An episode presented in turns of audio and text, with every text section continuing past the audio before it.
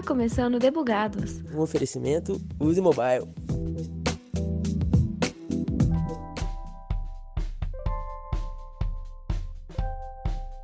Abril já está quase esgotando o seu tempo, o que significa que está na hora de mais um Boletim Debugados. Vamos para as notícias e destaques do mês. A LG parou de fabricar celulares. A crise mundial de chips afeta tecnologias e preços. Desenvolvedores web ganham tempo para os Core Web Vitals. Empresa chinesa paga funcionários com criptomoeda. Tecnologia do Banco Central sofre corte orçamentário. Em janeiro deste ano, o jornal The Korea Herald revelou que a LG estava considerando sair do mercado de smartphones, como reportado no boletim Debugados de janeiro. O veredito foi firmado no dia 5 de abril, quando a empresa anunciou a saída deste mercado. A justificativa é a competitividade do mercado, uma vez que a LG detém pouco do market share de smartphones. A decisão também é estratégica. Segundo a empresa em comunicado, aspas, a decisão estratégica da LG de sair da indústria de telefonia móvel incrivelmente competitiva permitirá que a empresa concentre recursos em áreas de crescimento como componentes de veículos elétricos, dispositivos conectados, casas inteligentes, robótica, inteligência artificial e soluções business to business, bem como plataformas e serviços. Fecha aspas. Os portadores de smartphones da LG continuarão tendo o suporte da empresa. A fábrica de celulares localizada em Taubaté será fechada. Em memorando interno, como destacado pelo jornal sul-coreano, a LG disse que os empregos serão mantidos. Em função da pandemia, o mundo enfrenta uma escassez de chips semicondutores, peças necessárias para a confecção de hardwares de dispositivos eletrônicos. O CEO da Cisco, líder em TI e redes, afirmou que os impactos da escassez irão perdurar por mais seis meses. Já para a Taiwan Semiconductor Manufacturing Company, a crise deve se estender até 2022. Os smartphones com capacidade para 5G fazem parte dos grandes afetados, uma vez que o 5G exige até 40% mais semicondutores. Linhas de produção da Volkswagen também paralisam com a falta de chips. Produtoras de hardwares como Nvidia, Intel e AMD também entram para a lista. Segundo a regra econômica de oferta e demanda, os preços dos dispositivos tendem a subir, uma vez que a oferta diminuiu e a demanda por eletrônicos aumentou desde o início da pandemia. O Google realiza anualmente uma série de mudanças em seus algoritmos para apresentar os melhores resultados nas buscas. Para maio deste ano, estava agendada a atualização do algoritmo Core Web Vitals, que serve para avaliar a experiência que os usuários têm dentro dos sites. No entanto, a atualização foi adiada para junho e não será 100% implementado. O Google fará as mudanças aos poucos, com agosto sendo o mês final de atualizações do Core Web Vitals. Os Web Vitals trouxeram preocupações aos profissionais de SEO, os otimizadores para motores de buscas, visto que exige alterações técnicas nos sites para terem boas pontuações.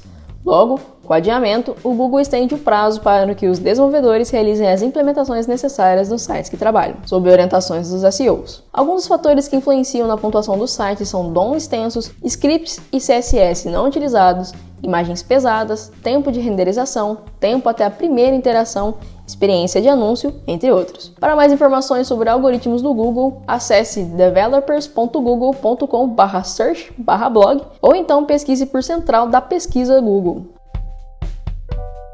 Em função de revisões no orçamento por parte do governo federal, o setor de tecnologia do Banco Central sofreu um corte total. Para Milian Leitão, o PIX será paralisado em função disso. No entanto, como relembrado pela empresa especialista no setor bancário, Cointelegraph, o Pix não é gratuito aos bancos. É pago ao Banco Central uma taxa de 1 centavo a cada 10 operações Pix. No boletim de janeiro, contamos que 78% das transações bancárias no país são via Pix com apenas dois meses de operação da funcionalidade. Portanto, segundo a Cointelegraph, uma possível paralisação no Pix por falta de verba está completamente descartada. O Google anunciou uma nova política de coleta de dados, o Federated Learning of Cohorts, ou aprendizagem federada de CURT, vulgo FLOC. O FLOC foi projetado para funcionar em navegador e favorecer os anúncios digitais. A função dele é interpretar o comportamento dos usuários, assim como o antecessor. Porém, seu funcionamento será em forma de grupos.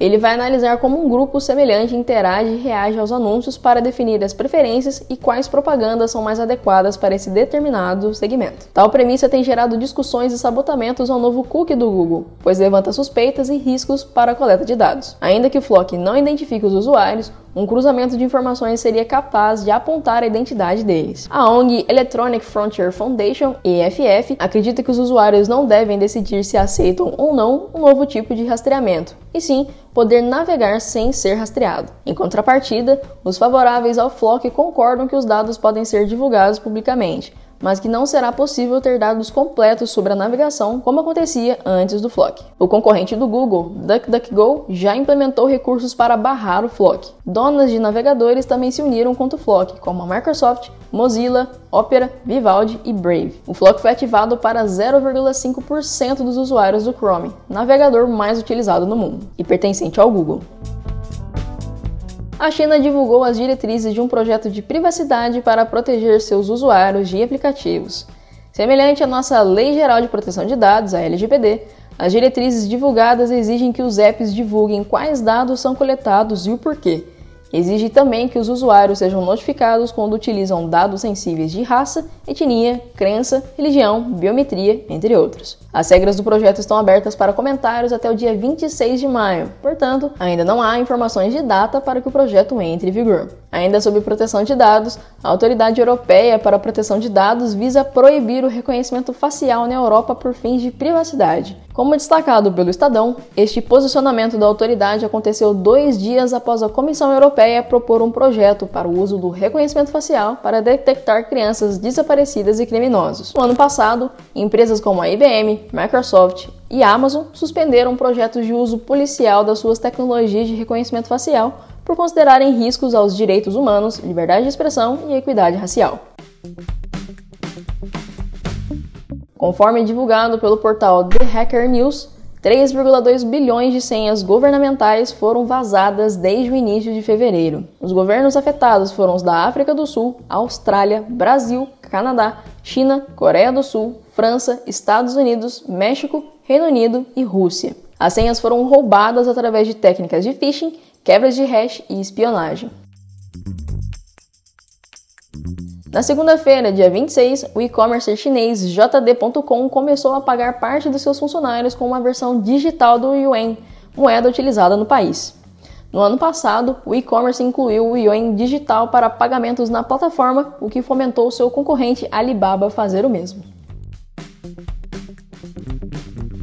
A Sony confirmou que está testando os serviços de streaming para incluir em sua plataforma. O novo serviço será para atender os gamers dos PlayStation 4 e 5 na assinatura PS Plus ativa sem custo adicional. Os testes estão sendo realizados na Polônia e o serviço contará com 15 filmes e 6 programas de TV da Sony. O vice-presidente da Sony, Nick Maguire, disse que escolheu a Polônia porque a região permitirá conhecer os conteúdos mais consumidos pelos usuários e a frequência desse consumo. As informações são do portal The Verge.